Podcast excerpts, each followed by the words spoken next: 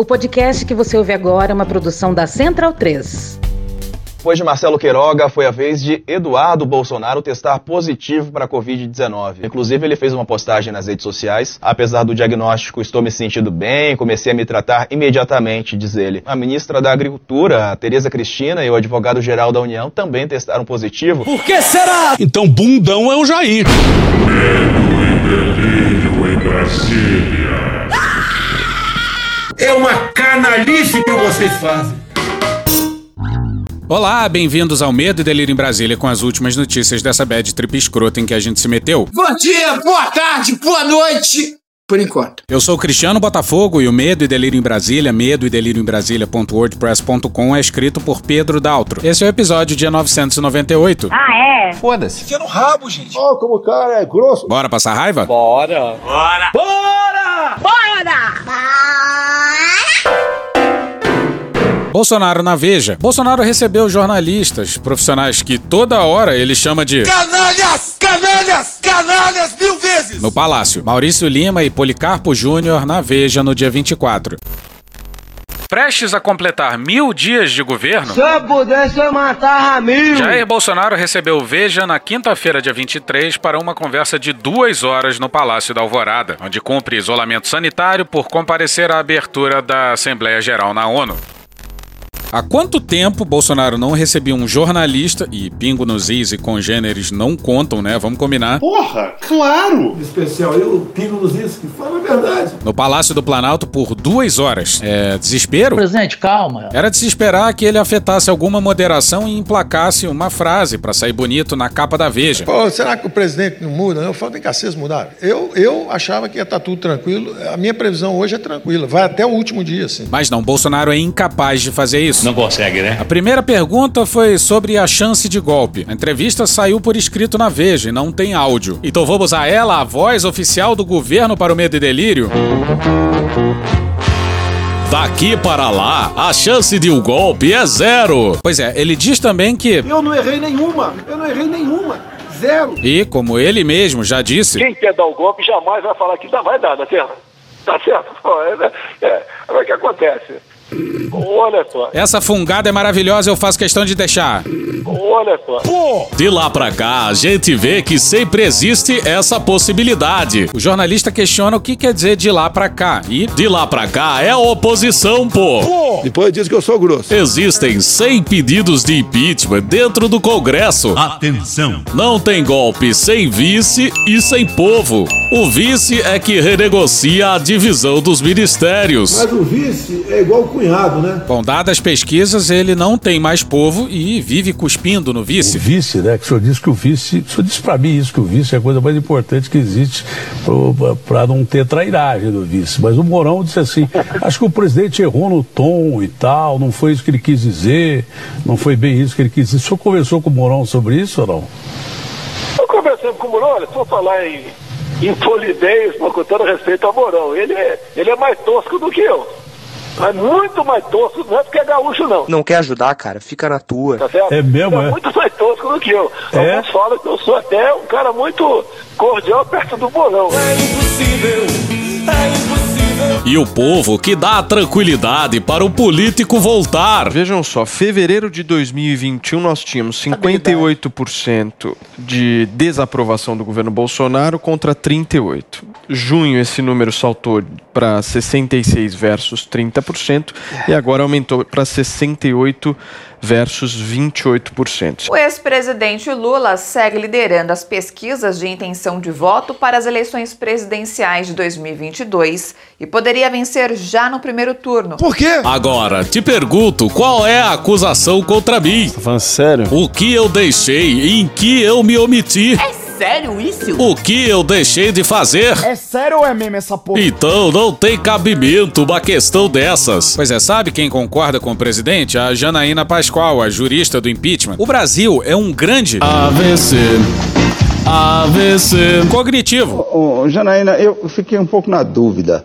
Você é a favor ou não do impeachment do, do Bolsonaro? Não sou a favor.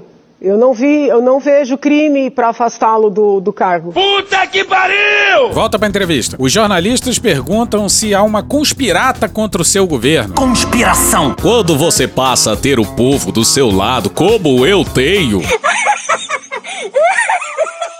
Bota por terra essa possibilidade. Aham, Cláudia, senta lá. Agora você se ligou que ele não falou do Mourão, né? Isso é a realidade. Bolsonaro diz que com povo e vice não tem impeachment. E só diz ter ao seu lado o povo. Mas nem isso, né? É toda uma farsa, é toda uma mentira. A não ser que tenha algo de concreto. Pegou uma conta minha da Suíça. Aí é diferente. Significa. A família compra imóveis em dinheiro vivo.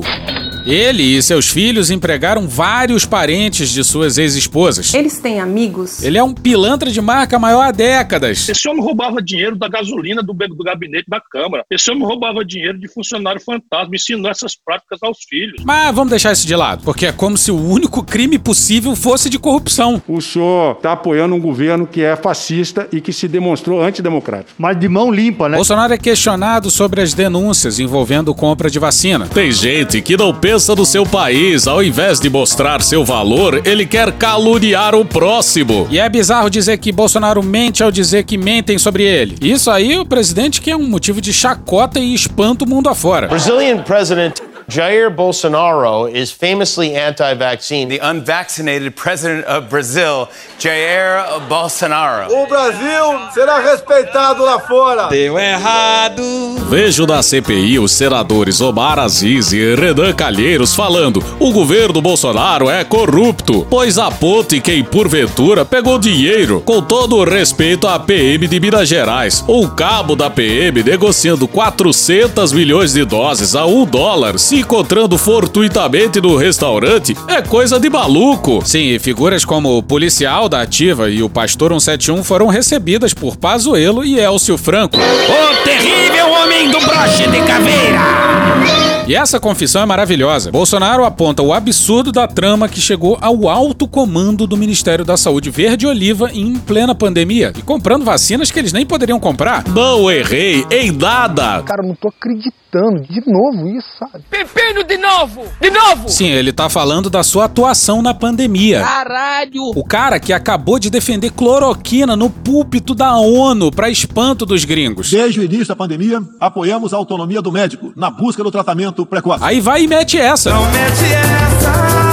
Fui muito criticado quando falei que ficar trancado em casa não era a solução. Obrigados a ficar em casa por decisão de governadores e prefeitos. O povo não consegue mais ficar dentro de casa. Eu falava que haveria desemprego e foi o que aconteceu. Você vê que Bolsonaro nunca coloca as mortes como um peso da pandemia. Para ele sempre foi inevitável, ou pelo menos ele sai com essa. E só Bolsonaro anteviu o desemprego, né? Um gênio. Um gênio! O mundo parou corretamente e o desemprego aumentou. E os estados entraram para compensar a perda de renda temporariamente, para evitar um número desnecessário de mortes. Imagina o estrago se o Brasil tivesse sim voltado à normalidade, quando Bolsonaro sugeriu essa infâmia. Devemos sim voltar à normalidade. Outra consequência disso é a inflação que está aí. A inflação tá alta e por uma série de motivos. Aliás, bateu o maior setembro desde 1994. Já passou dos 10% em 12 meses. O real foi a moeda mais desvalorizada no mundo durante a pandemia, o que significa desvalorizada em relação ao dólar. O Brasil importa muita coisa, inclusive trigo, gasolina, etc., até arroz. E tudo isso sobe com a subida do dólar. O auxílio emergencial colocou muito dinheiro na mão de gente que não tem escolha a não ser consumir tudo, aumentando a demanda. Os juros permaneceram baixos, o que pode ser correto, principalmente em momentos de crise, que mantém mais dinheiro na praça, o que gera um choque negativo de oferta, o que também aumenta a inflação. O Banco Central americano recentemente sinalizou uma possível elevação de juros, o que aumenta ainda mais a fuga de capitais, o que faz subir o dólar, o que aumenta os preços. Guedes jura que o dólar deveria estar mais baixo e que não está por conta do barulho político. A economia mundial colapsou, mas isso salvou muitas vidas. A Bolsonaro parece que não liga. Hoje há estudos que mostram que quem caminha para o óbito por coronavírus é o obeso e quem está apavorado.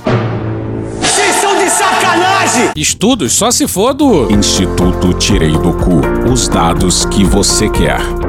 Pois é, mas deixa a gente pensar aqui um pouco. O que, que mata mais, o coronavírus ou uns quilinhos a mais? Não sei! Bolsonaro já repetiu isso algumas vezes. Morre muito mais gente de pavor, né, muitas vezes, do que de um ato em si. Não é, mentira. O que ele tá sugerindo é que o medo do coronavírus mata mais que o coronavírus em si. Ah, vá merda!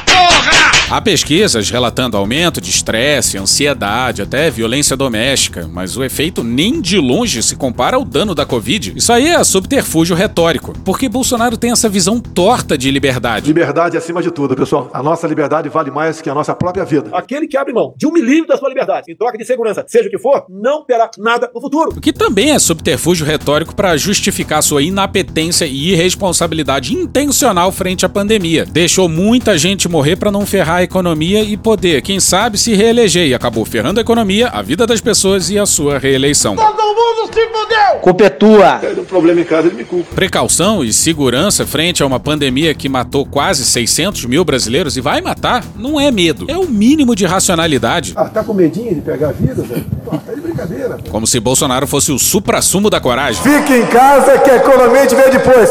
Isso é para os fracos. Falei isso no início do ano passado. Todo mundo aumentou de peso ficando em casa. Porra, lembra da Polícia Rodoviária Federal homenageando um policial vitimado pelo vírus em 2020? Bolsonaro ficou puto e reclamou que o cara tinha morrido porque tinha comorbidades, porque, dentre outras coisas, era obeso. Ele, inclusive, falou isso naquela reunião ministerial. E nessa, o diretor da Polícia Rodoviária Federal foi derrubado. Continuo defendendo a cloroquina. Porra, tá errado. Eu mesmo tomei quando fui infectado e fiquei bom. Há uma distinção óbvia entre correlação down e causalidade. A hidroxicloroquina nunca matou ninguém. Pois é, por volta de 80% dos infectados são assintomáticos ou têm sintomas leves e se curam sozinhos. Mas se Bolsonaro tomou e ficou bom, então é porque funciona. Desde o primeiro momento, entre outras coisas que nós acertamos, nós falamos do tratamento precoce. E o elemento chegava com malária e covid e era tratado com hidroxicloroquina e ficava bom. Precisa ser muito inteligente para entender que a hidroxicloroquina serve para as duas coisas? Não precisa ser muito inteligente, isso é coisa óbvia. Ele é burro. A hidroxicloroquina de fato tem pouca chance de fazer mal, mas pode fazer mal em determinados casos mesmo assim. Agora, o presidente fez dois eletrocardiogramas por dia, porque a equipe médica presidencial morria de medo do presidente morrer, imagina. E quase ninguém tem acesso a esse tipo de acompanhamento. Mesmo assim, desde meados de 2020 já se sabe que esta merda não funciona. Caralho, brother, larga essa porra, parte pra próxima. O militar na Amazônia usa sem recomendação médica. Foda-se. Isso, Bolsonaro, não só estimula a automedicação da população, e não é a primeira nem a segunda vez, como também usa os militares como escudo, vai. Atenção, militares, Bolsonaro tá colocando de vocês na reta, hein? Essa conta irá para as Forças Armadas. Ele vai para qualquer missão e coloca caixinha no bolso. E daí? O civil também. E daí? Você nunca ouviu falar que na região amazônica morre gente combatendo a malária por causa da hidroxicloroquina. Criou-se um tabu em cima disso. Pois é, essa lógica faria até algum sentido se já não tivesse ampla evidência científica de que essa porra não funciona. Meu Deus, a gente vai cansando, sabe? Essa falsa segurança que Bolsonaro transmitiu à população através da cloroquina e da minimização da pandemia custou centenas de milhares de vidas. Isso tá na conta dele. Vem tribunal de Aia! Responsabilizado por quem? Pela CPI? Vem tribunal de Aia! Essa CPI não tem credibilidade nenhuma. No auge da pandemia, esses caras ficaram em casa, de férias, em home office, cuidando da vida deles. Bom, primeiro que é mentira, né? Home office é trabalho, porra. Se não é trabalho, eu tô fudido. E que delícia de falácia argumentativa. É tipo, fulano é engenheiro ruim porque estaciona em fila dupla.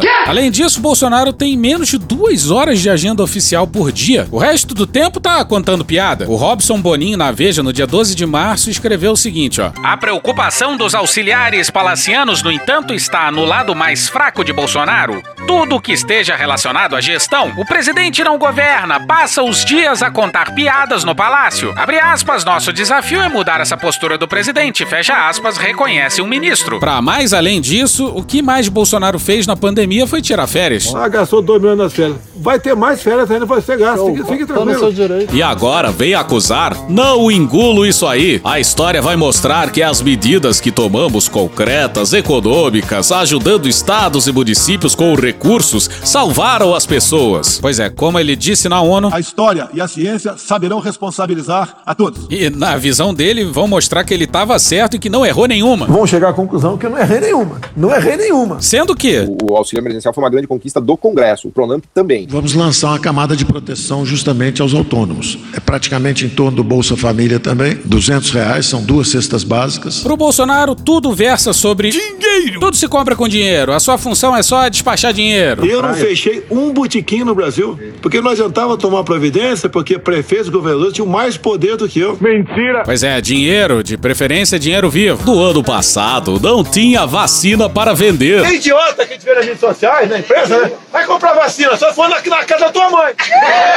Não tem pra vender no mundo. No caso da Pfizer, havia um dispositivo da proposta que dizia que eles não se responsabilizavam pelos efeitos colaterais. Tudo que eu vi até agora em vacina que poderão ser disponíveis tem uma cláusula que diz o seguinte: eles não se responsabilizam por qualquer efeito colateral. Faz é bem claro no contrato. Não nos res- responsabilizamos por efeitos colaterais, é bem claro. Não nos responsabilizamos por qualquer efeito colateral. Nós não nos responsabilizamos por qualquer efeito colateral. Não nos responsabilizamos por efeito colateral. Não nos responsabilizamos por qualquer efeito colateral. Eu quero saber quem vai se responsabilizar. Como posso comprar um negócio desse aí? Se começar a ter efeito colateral adverso, de quem é a responsabilidade? Vocês iriam me perdoar? Não, né? Todos os líderes mundiais compraram as vacinas antes delas estarem prontas, mas só seriam aplicadas depois de passarem por testes em fases 1, 2 e 3, com milhares de pessoas. Porra, não era o Bolsonaro que era ousado? Eu não sou médico, mas sou ousado. E ele continua falando disso até hoje, quando só nos Estados Unidos já foram aplicadas mais de 220 milhões de doses da Pfizer. Então tem que ter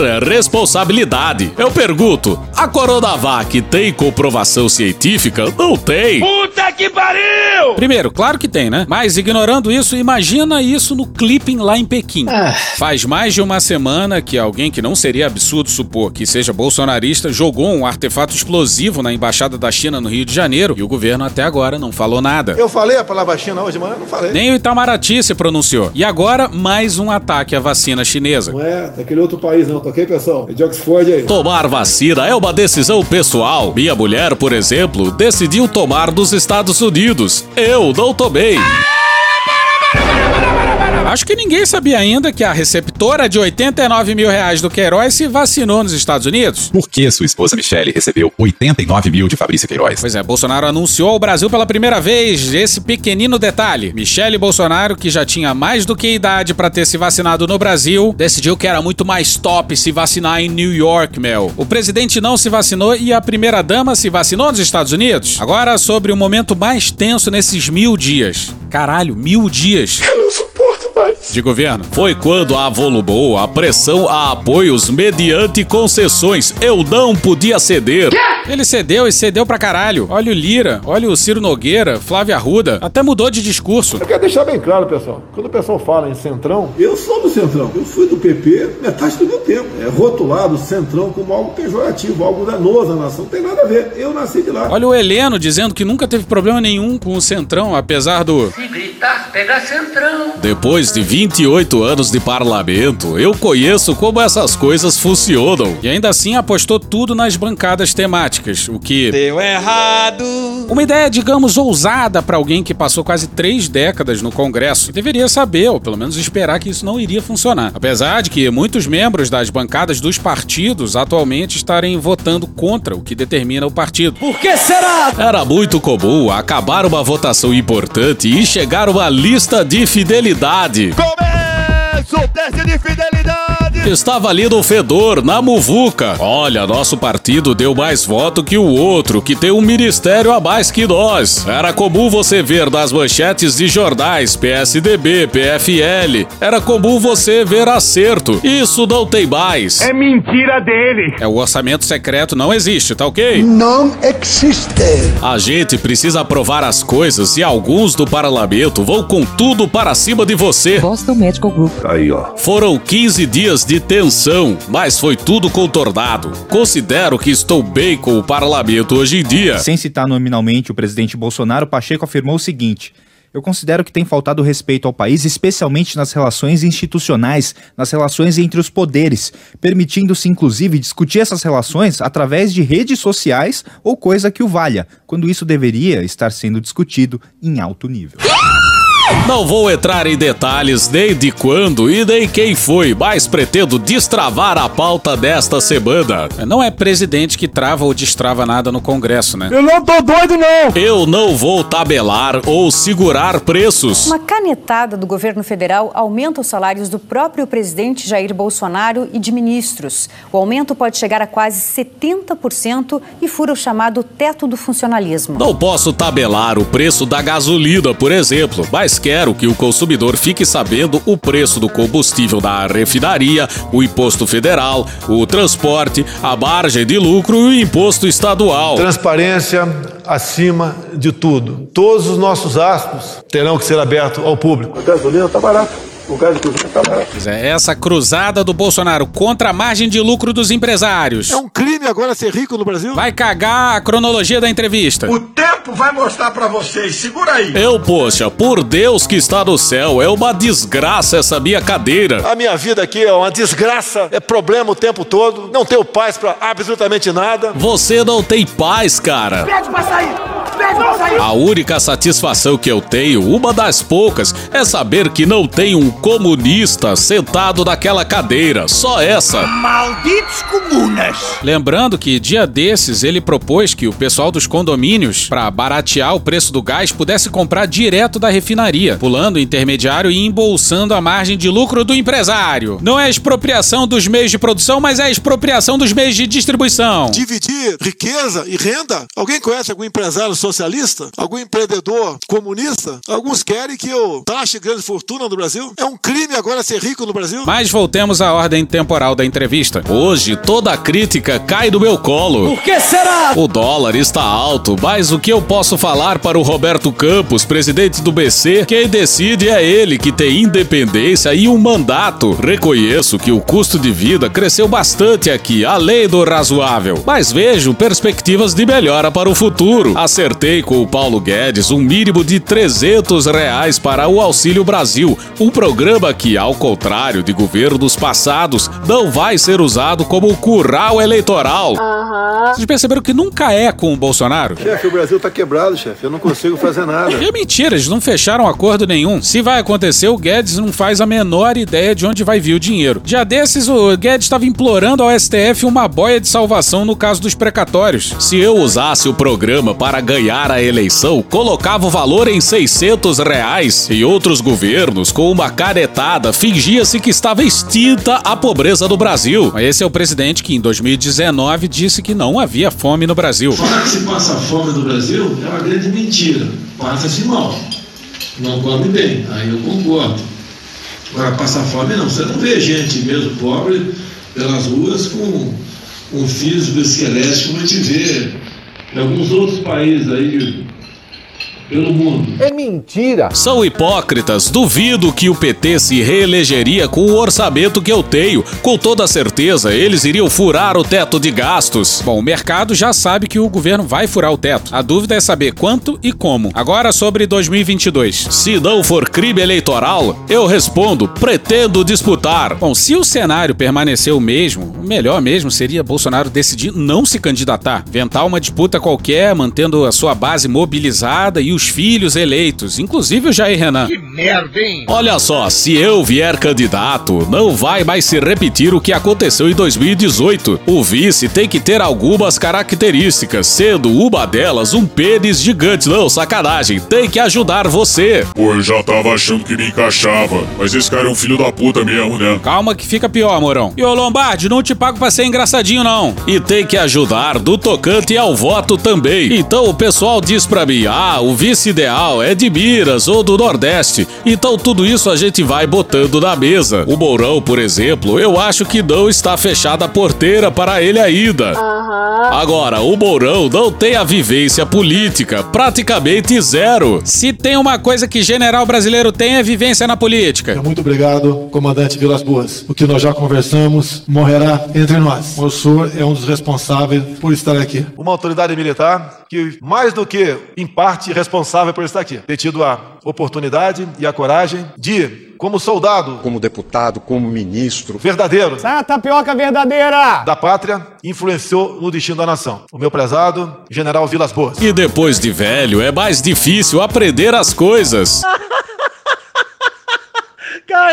Bolsonaro é novinho, né? Mas, no meu entender, seria um bom senador. Peraí, se é difícil aprender as coisas velho, como é que o Mourão, sem vivência política, seria um bom senador, então? Que porra é essa, Batata? Mourão respondeu em matéria da Mariana Costa no Metrópolis no dia 24. Lógico, eu sei ser milico, pô, não sei ser político. Mas voltemos à entrevista presidencial. Pesquisa é uma coisa, realidade é outra. O que o outro lado faz? Ah, do meu tempo o gás estava tanto, a carne estava tanto. Eles ficam jogando isso. Ele pegou uma economia de certa forma arrumada pelo Fernando Henrique Cardoso. Nós estamos arrumando a casa, engordando o porquinho. Espero que o lobo mal não coma o nosso porquinho. Vou te pegar, vou te morder, vou te pegar, vou te morder. A gente quer o bem do Brasil. O presidente tem as suas características, mas ele busca a todo momento né, o que é melhor para o país. Ele não está aqui para destruir o país. O outro gastava horrores, não tinha teto de gastos, não tinha problemas com o parlamento, dava menos dor de cabeça para eles, loteou tudo. Hoje é completamente diferente. Estou demorando um recorde de tempo para sabatinar o André Mendonça. Ainda bem. Coisa que não acontecia no passado. Era o relacionamento executivo-legislativo bem diferente do que é hoje. Aqui não tem loteamento. O Ministério Técnico.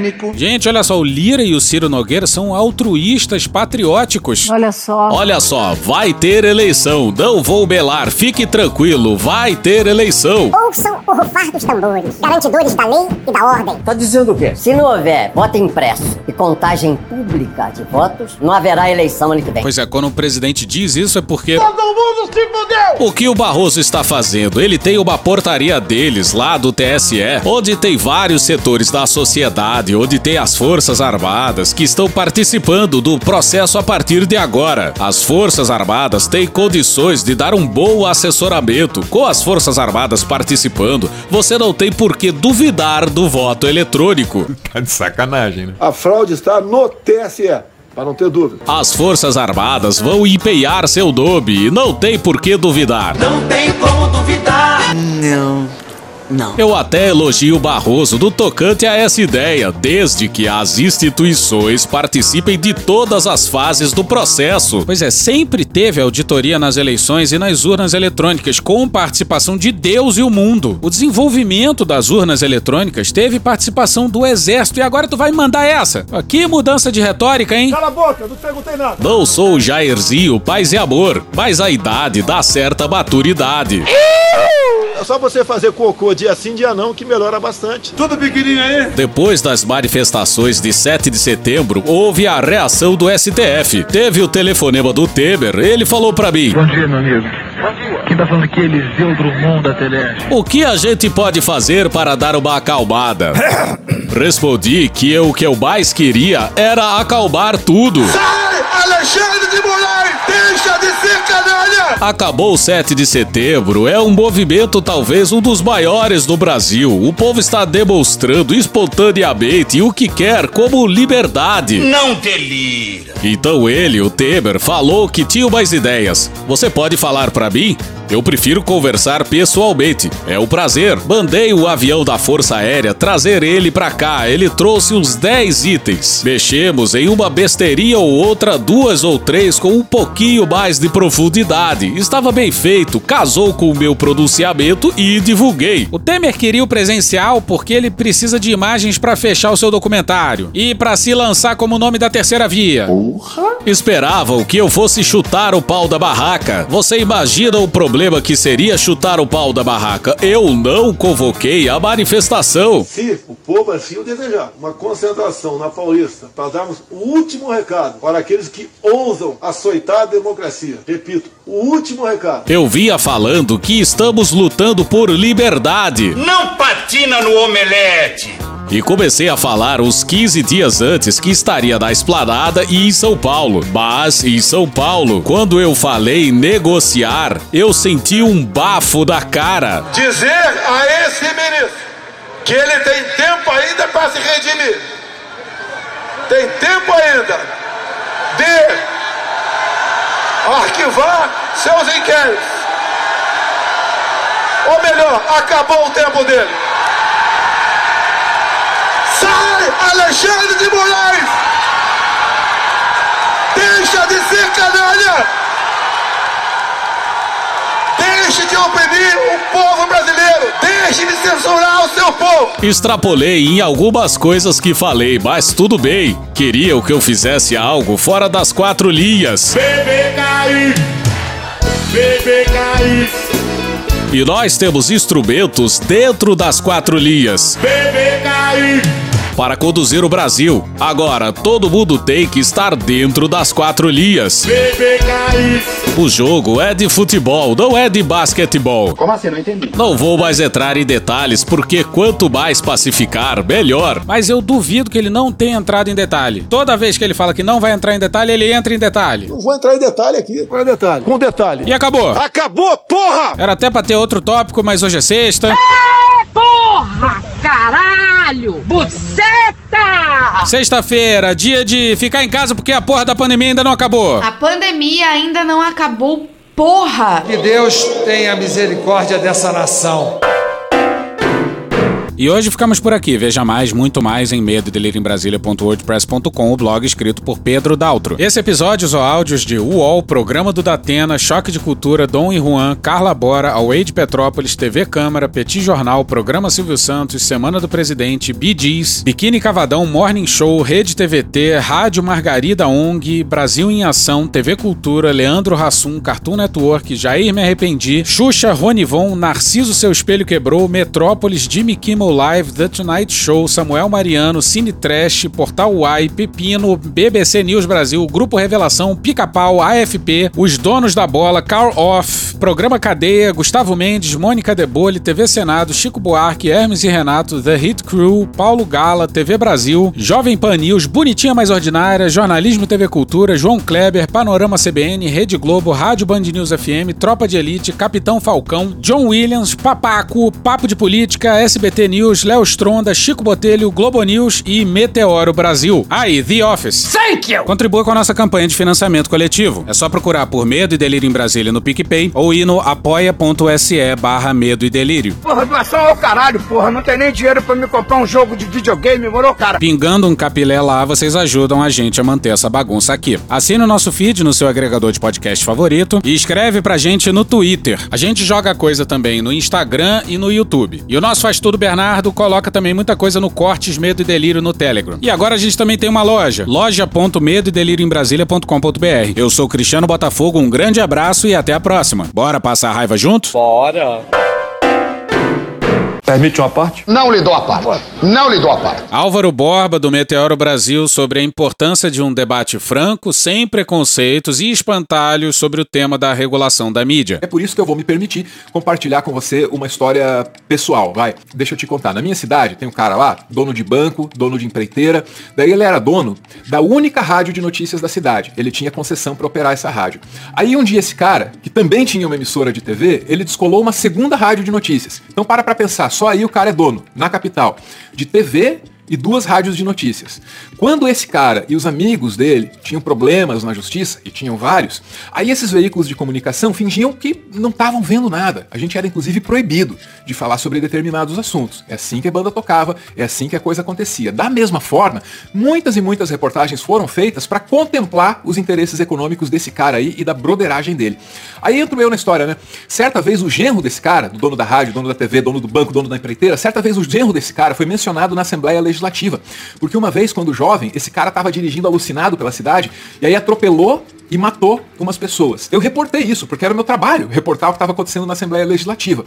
Quase perdi o emprego, deu uma confusão desgraçada. E toda vez que alguma coisa assim acontecia, alguém aparecia lá para me lembrar o seguinte: olha, Álvaro, se você buscar briga aí com o dono da rádio, que é dono da empreiteira, que é dono do banco, você nunca mais vai achar um lugar para trabalhar nessa cidade, porque esse cara é amigo de todo mundo. Então, regulamentar a mídia significa evitar esse tipo de concentração. De novo, poucas famílias dominam os veículos, e aí a vida do jornalista fica muito, muito complicada. Então, regulamentar a mídia não tem nada a ver com censura, pelo contrário. Evitando esse tipo de concentração, o jornalista se torna mais livre. Mas para completar minha história aqui, vai. Um dia, houve nessa rádio em que eu trabalhava um caso gravíssimo de assédio. O assediador era o comentarista que era amigo desse dono, banqueiro, empreiteiro, dono da coisa toda. Aí eles tentaram encobrir essa história, um negócio assim nojento. Aí deu para mim e para outros colegas. A gente pediu demissão, vazou, foi um escândalo. Vocês sabem quem noticiou isso na cidade que o fato aconteceu? Ninguém. Ninguém, porque todos eram amigos desse dono de rádio, de empreiteira, de banco, etc. Entendeu? Para consumir essa notícia, para saber dessas informações, você teria que buscar veículos de outras cidades. É assim que a coisa acontece.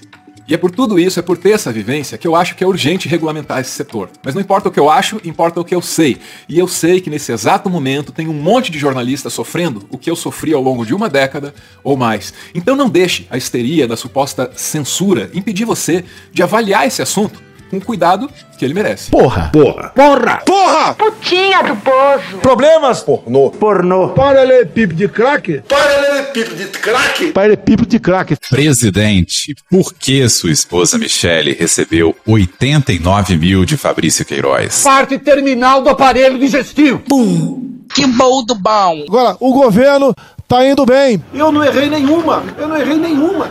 Zero. Porra! Será que eu tô errando falar isso daí? Não tem como não dar errado. Vai dar errado. Tem tudo para não dar certo. O cu dilatado.